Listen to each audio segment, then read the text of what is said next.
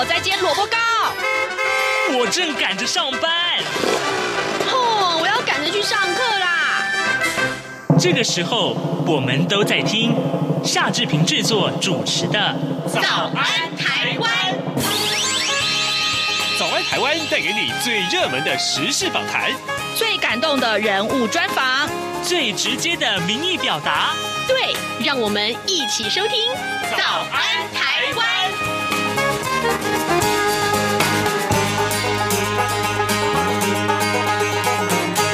早安，台湾！我是夏志平。今天是二零二二年的六月三十号，星期四。哇，今年过得好快啊，都已经上半年的最后一天了呢。嗯，今天礼拜四，我们要进行刘碧荣时间这个单元呢。待会儿我们要为您连线东吴大学政治系刘碧荣教授，请刘老师呢为我们解析重大的国际新闻。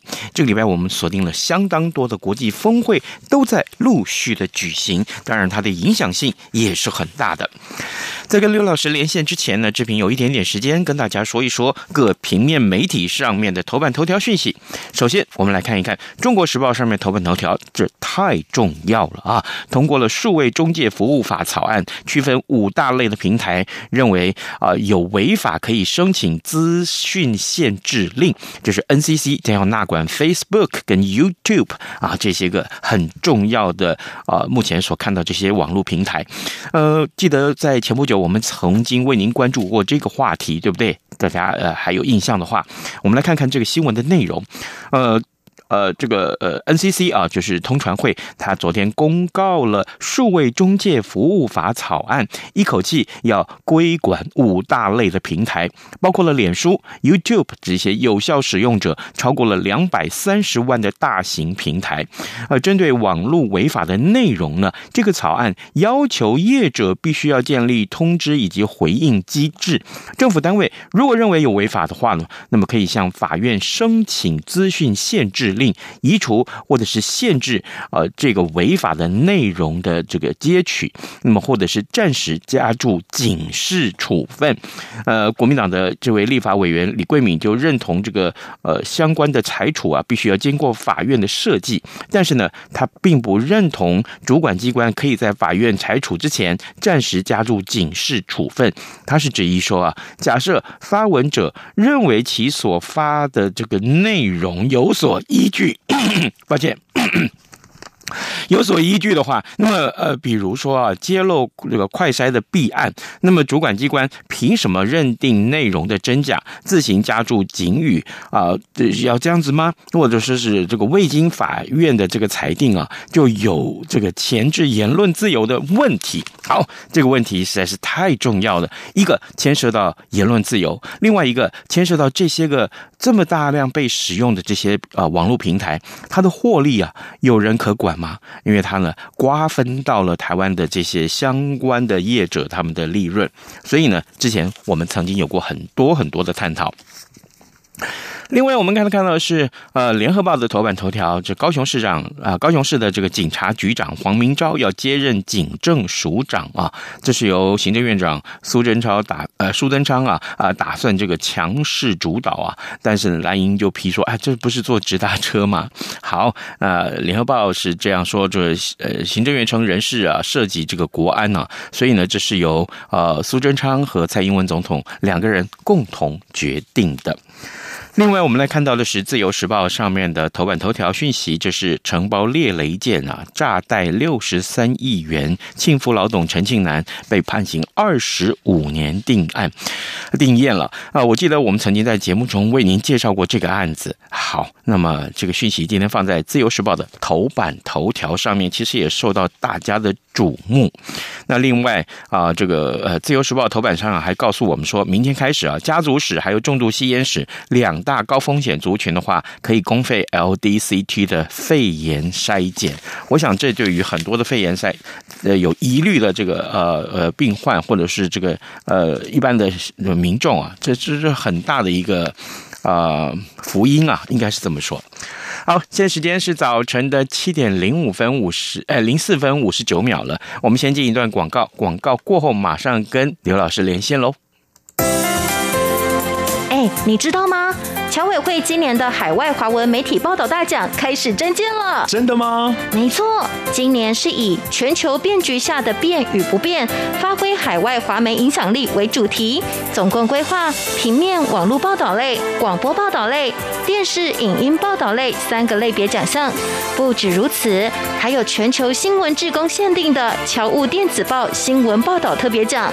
只要你是侨务电子报的新闻志工，而且报道作品有在侨务电子报刊登过，就可以报名喽。那参赛作品只要是聚焦台湾、报道台湾，而且在限定刊播期间于中华民国境外媒体平台刊播就可以了吗？没错，把握时间，在七月三十一日前上网完成报名。那我赶紧上二零二二海外华文媒体报道大奖官网查询相关征件规范，网址 https 冒号双斜线大写 c a o m 的大写台湾 dash 大写 w o r l d dot net。以上资讯由中华民国侨务委员会提供。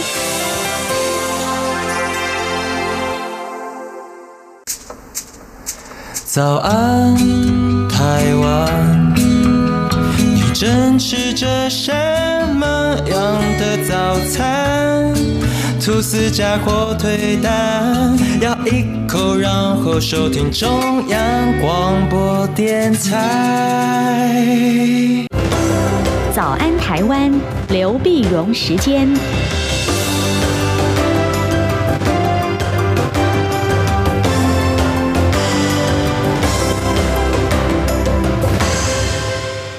这里是中央广播电台台湾之音，您所收听的节目是《早安台湾》，我是夏志平。此刻时间早晨七点零七分零七秒了啊！来啊，我们要为您连线东吴大学政治系刘碧荣教授，我们请刘老师要为我们解析最重要的国际要闻呢、啊。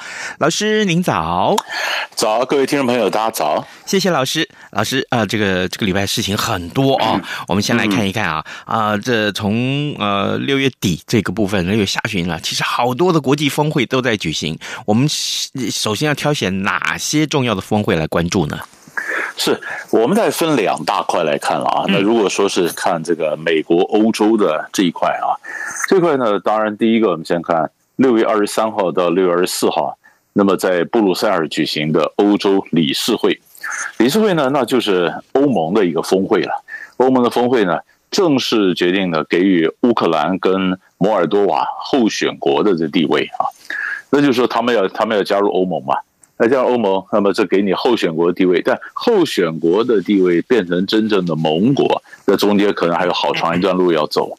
那可是呢，他在呃成为就提出申请到成为候选国这一段，那其实也已经走得比人家快了，嗯，快了就表示大家觉得对。对俄罗斯的呃，俄罗斯对侵入乌克兰嘛，所以这时候必须表示对乌克兰的一个支持啊，所以这是这是呃，我们看到欧洲理事会，然后呢，六月二十四号完了以后呢，接着就是二十六号到二十八号的 G7 峰会，嗯，啊，在在在德国巴伐利亚啊，那这个这次的几个会呢，这这我觉得。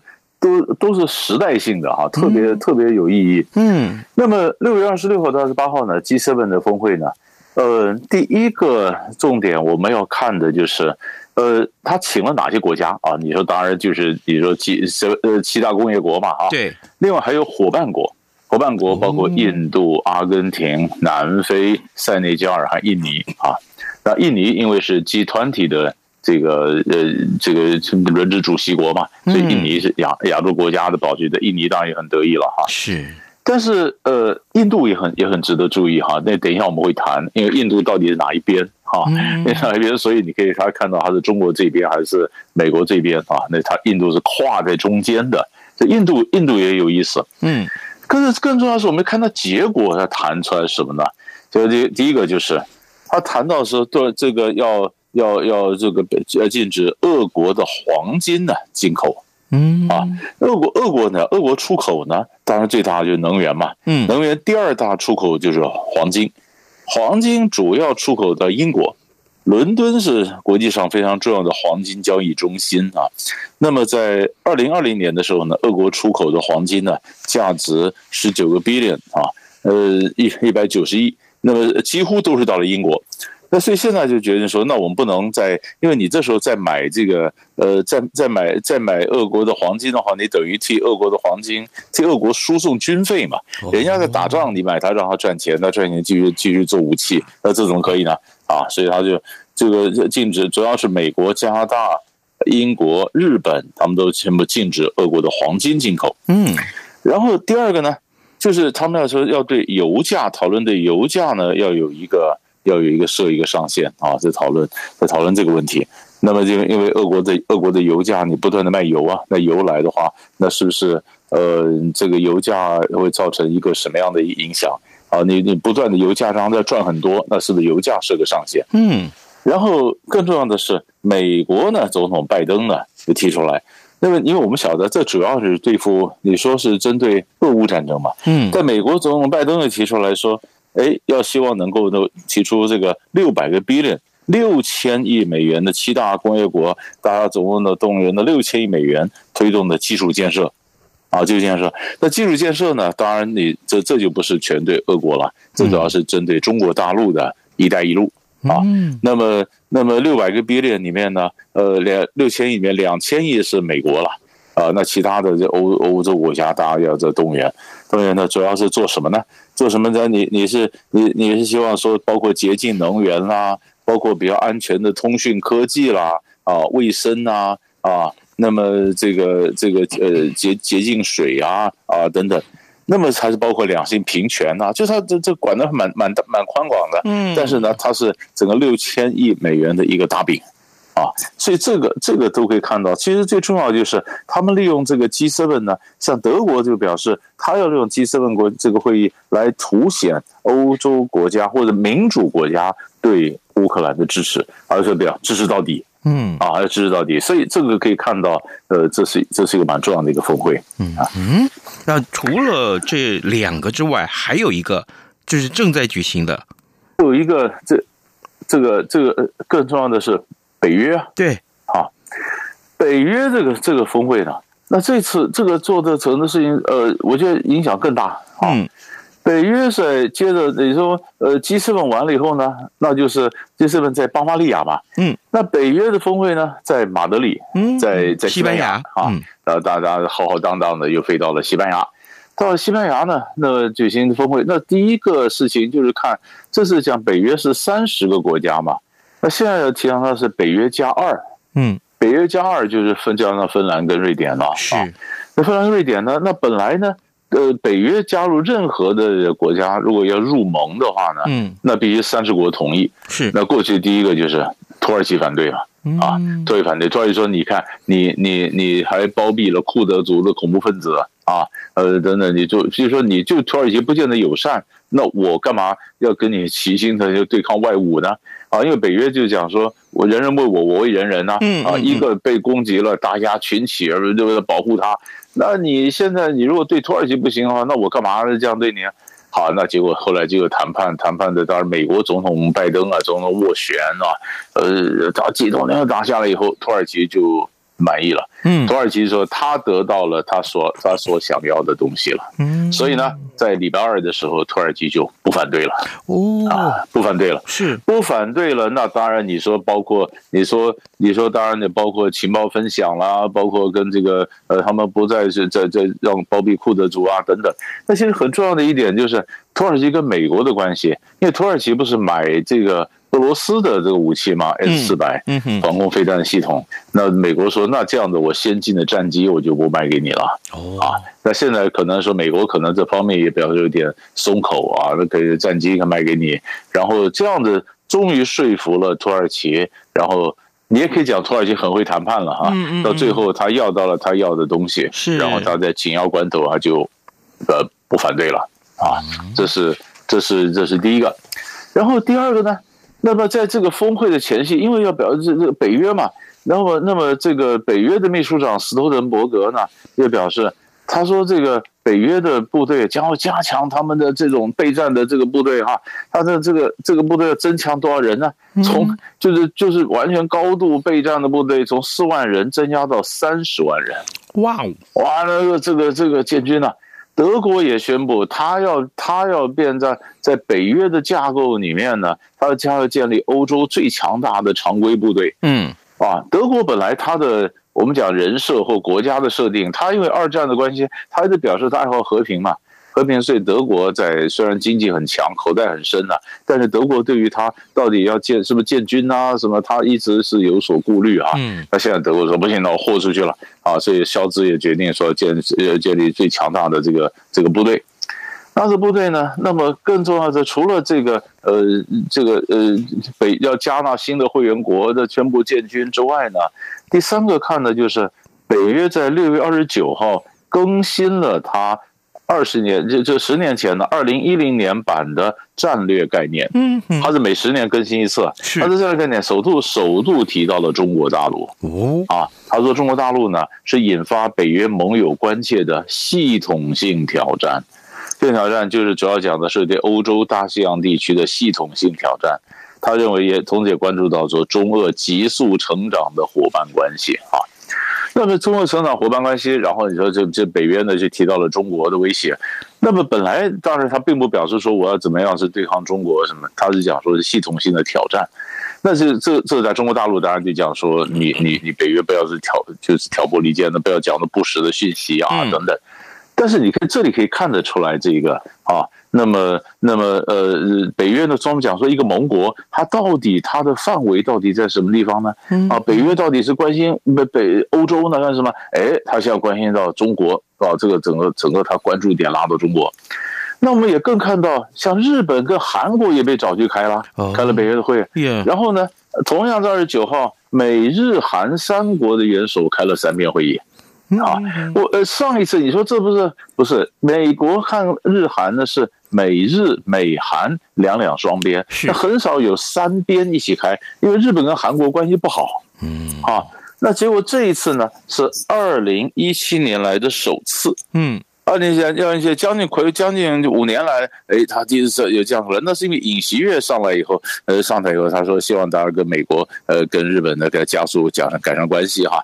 嗯，那这那所以所以这里面又加强了，就是北约呢这一个一个整个关注点呢，顺着说把中国列为系统性挑战，以及北约找到日本跟韩国去就非北约盟国的这个关系，一路这样子拉过来，所以北约现在也 cover 到，也也也注意到亚洲的一个情。势，嗯啊，不管是台海啊，不管是北韩呐，啊，那是这次看到这这几个大的变化，都是现在蛮大的一个一个重点了。是老师在这一连串的峰会里面，其实老师刚刚都为我们把脉络啊解析的很清楚了。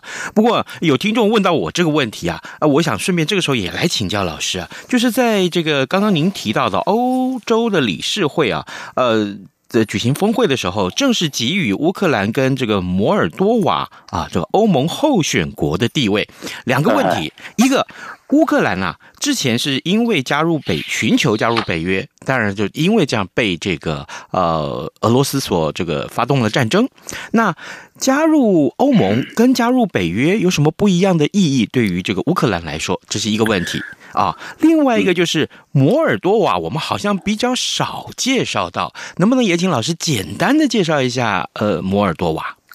其实，其实我们先讲摩尔多瓦，它这个都都是以前前苏联的。加盟共和国是，那一个一个独立起来以后，它里面就有一些就就有俄很多的俄国人去，恶意的，就像就像这个乔治亚呃，就叫格鲁吉亚啊，嗯，呃，或者说是呃这个呃，那么那么摩尔多瓦啦，或者说像像乌克兰呢，都有恶意的，恶意的就是他们这个就看俄国就有这样的一个领土的，或者这这样的一个一个中，就是恶意的人他想靠到俄国去，那其他的国家想靠到西边去。啊，所以常常就有这样的一个一个争执，有这样的一个领土的一个冲突，就是那么也有一些人是把这各个点可以点出来。啊，那各个前加盟共和国，比如说，呃呃，乔治亚内部的南奥塞梯啊，呃，那么这这些或者是呃呃乌克兰的东乌克兰的地方啊，啊，那么摩尔多瓦的这边就一小块地方在就在就在这个乌克兰的旁边啊，都是俄国俄国人聚居的地方啊，那他们都觉得俄国的势力干预进来，那么干预进来，事实上对国家造成一些威胁，嗯。那威胁呢？过去呢？呃，那么，那么其实欧盟呢？过去当然，但那你说好，那你说欧盟跟呃跟着北约什么呃不同呢？因为北约是军事同盟嘛，是那军事同盟，如果如果乌克兰什么加入北约的话，那就是北约它是不是将来第一个它可能是呃，如果美俄国跟乌克兰发生冲突，那北约三十个国家或者是三十二个国家出来就要打俄罗斯了。啊，那第二个，那如果是你是发生冲突的话，那你今天你今天这个呃，这个这个呃，或者美美国的或者北约的部队，如果部署在他的盟国里面，啊，武器那就等于补北约东延，那东延有西方的武器，等于就部署俄罗斯门口啊。嗯，所以俄罗斯觉得他是这样被逼的。所以俄罗斯的基本态度就是：你如果乌克兰承诺不加入北约，我就不反对你入盟。欧盟总是经济啦、政治啦、货币啦什么的是后面的，那就不不就是不反对你加入欧盟啊？那就是说你，但是你必须承诺你不加入北约。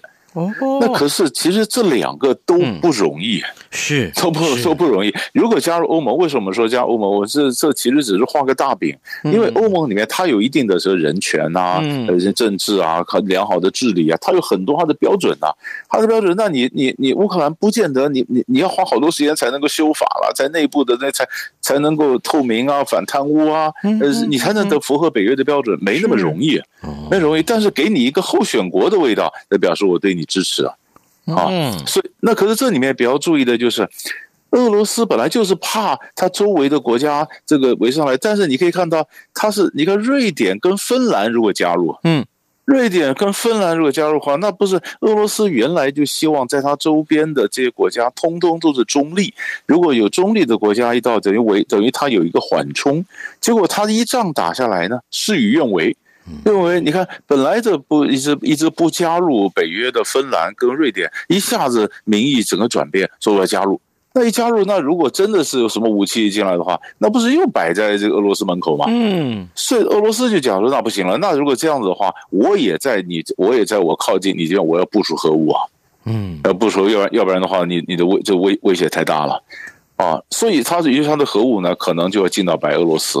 啊，知道什么？然后跟你直接去正直接正面是对决了。嗯，啊，所以所以这个整个地缘政治呢，或者欧洲的这个军事平衡呢，其实因为这样子，其实如果等他们真是入盟的话，那其实会有蛮大的一个变化。是，各位听众，今天早上志平为您连线访问东吴大学政治系刘碧荣教授。啊，刚刚呢，老师花了很长的一个时间了，为我们来解说这一连串的峰会影响非常非常大，所以我们多做多多花了一点时间来解释啊。老师，接下来我们看。看俄罗斯啊，这个上礼拜啊，这个俄罗斯出现百年来首次的违约事件，他违了什么约？违了谁的约？啊，他就是就是所谓的违违约呢，就是他原来就是发了呃这个，比如说他的公债啊，他的，然后现在就是你买俄罗斯的债券，嗯，但是直接到了都要利息嘛，对，那俄罗斯利息发不出来。哦，利息发不出来，利息发不出来，那就表示这个西方的制裁是是有有效果，因为俄罗斯说我不是没钱啊，嗯。啊，我这这你们的清算的故意在这在在折腾，或者说怎么呃让我这个呃制制裁我这个银行那个银行那个钱出不去啊，那么那当然就是说你看像我们台湾的很多保险公司啊，他也买了很多俄罗斯的基金啊，那买俄罗斯基金，那现在你的投资那基金基金如果你付不出来。那个付利息付不出来，那影响一连串的骨牌效应啊，嗯啊，那所以本来在国际上就是尽量避免说有任何国家你就这有这个违约，一个国家违约就表示国家可能破产了，它的经济垮了。那俄罗斯说我也没垮，我还有很我还是国家还是很很有钱呢，那就是你们制裁我。啊！但是这个事情，所以所以俄罗斯的财长说你是胡说八道啊，没那么严重。但是，但是我倒觉得俄罗斯有一件事情，就是我他在北约开峰会的时候，他不断的攻击乌克兰嘛，对啊，呃，不不，人家不管设计基辅啊，他对对于从从北边呐、啊、南边呐、啊，他不断的不断的在攻击。那更重要是他逼乌克兰投降。啊，就我觉得这个，我我们从旁观者角度来讲呢，普京这个就不聪明了，因为他很多做法其实可以松松紧紧，松松紧紧，他可以调整嘛。你去逼乌克兰投降，那西方国家全部都在支持乌克兰，乌克兰如果投降，那你这个打脸不是打的全部的美国、欧洲，还属于西方国家吗？是，那怎么可能嘛？所以你这时候逼着乌克兰投降，那所以西方才说我们支持到底啊，嗯，我们我们支持乌克兰到底。那所以这东西更没有转圜的余地了嘛？嗯啊，所以这有点，就算不就谋略来讲，或者是谈判的策略来讲，什么的，我觉得普丁这个人都是很不聪明，是啊。但是这局势就变成这样，比较难收拾了。哦，老师，对不起，我们还有一点点时间。刚刚您您您提到印度啊，印度到底站在哪一边啊？是，所以 所以所以我们谈印度，我们就还能还有另外一个峰会要讲，哎，是，那就是金砖的峰会啊。哦，金金砖国家呢，金砖国家，你看六月二十三号，那他们是视讯。习近平在北京呢，又视讯主持了第十四次金砖的峰会。嗯，啊，峰会了，大家就讲到了，呃，讲到真的多边主义啊，放弃冷战思维啊，哈，反对制裁啊，啊，那么而且而且这个保障的供应链呢，什么，讲的还也也蛮具体啊，嗯，也蛮具体呢。那么在这里面呢，印度当然表示说，哎，那么他很支持啊，因为谈到疫苗的发展和研和这个制造啦，啊，呃，还有很多供应链这都很具体的问题，啊，印度也参加了峰会，但是参加峰会，但是更重要的是，那中国大陆他是想把金砖是不是扩扩员呐？嗯，增加，所以现在都流行的什么什么加，这是不是金砖 Plus 啊？那找更多的人过进来呢？那印度不敢啊。因为因为本来是金砖进来，是不是？呃，俄罗斯也来，普京也来嘛。对，金砖讲说，哎呀，那这个金砖国家的峰会可以在国际上扮演更重要的一个角色哈，更有的影响力。那你如果扩员的话，不是有更大的影响力，可以跟别的这个组织相抗衡吗？嗯，那印度有保留，印度保留。所以你看，印度然后参加完金砖以后呢，哎，印度就跑去参加 G7，嗯，对吧？对吧？G7 就我刚刚讲，就跑到巴伐利亚去了。是啊，那就表示他是中立啊。他也没有谴责普京，他也尽量买油，对吧？但你西方找他，他也去；中国这边找他，他也去。嗯，然后搞得美国也不好骂他，谁也不好骂他，只是劝他说：“你要看清事实啊，你要加入西方这边了。”印度从来没有讲话，印度在中间就觉得他最大的利益，所以这个这个莫莫迪聪明的很啊！所以当你当你习中国想要扩员啊，没那没有没这回事。我们现在好好经营，那扩员什么扩大影响力就先不必谈了。也做给西方看啊，所以这个是印度的它的外交的一个成功的地方，非常有意思啊。好，呃，各位听众，今天早上志平为您连线访问东吴大学政治系刘碧荣教授，我们请刘老师花了很多的时间为大家来解说过去这几天以来，我们看到这么多的峰会，其实这些峰会的举行都有它的意义在啊。我们也谢谢老师跟我们的分享，谢谢，谢谢，谢谢，谢谢。早安，台湾。正吃着什么样的早餐？吐司加火腿蛋，咬一口，然后收听中央广播电台。早安，报马仔。好的，我们来看看其他的重要的新闻啊。这个今天《中国时报》的头版呢，上面还关注了疫情。那未来两个礼拜啊，这儿童的 MIS-C 啊，就是发病高峰，恐怕会增加两百例。呃，本土疫情趋缓了，但是感染后之呃，感染之后罹患 MIS-C 的这个儿童个案越来越多。其实这就是一个相关的跟疫情有关的一个症状啊。然后呃，国内已经目前累计有十五例了。那台大医院呢，呃，也说根据国外的统统计啊，嗯，MIC 的这个发生率啊是新冠个案的万分之三啊。依照国内目前有六十万例的这个儿童确诊推估的话，可能会有两百多位的个案，所以呢，在两个礼拜以内就会进入呃发病的高峰期，也呼吁指挥中心要加强监测。好，这是看到跟疫情有关的话题。另外，电价啊，这个电价连续许多天都受到大家的瞩目。那呃，这个经济部长王美花啊，他就。就说了，说核电国家涨价其实更多的，因为现在有很多的工业大的用户都说，那你一直不用核电是什么道理呢？啊，这核电明明发电成本比较低嘛，啊，那这个于是乎这当中又成为一个 struggle，这成为一个很重要的一个争呃这个冲突，呃，到底对核电其实真的是你说它干净吗？但是它对环境的影响又那么的多啊，也也不是我们呃三十分钟的节目可以探讨到探讨的完。过去我们有。太多时间来讨论这个话题了。好，这个怎么办呢？交给执政者的智慧来解决吧，好不好？呃，最后节目结束之前，志平也谢谢大家今天的收听，同时也邀请大家来到中央广播电台的官网上面来为早安台湾来点个赞，在脸书上也为我们点个赞，好吗？谢谢您。今天节目时间到了，就跟您说拜拜，咱们明天再会喽。反正过了十二点，好多一样被丢弃。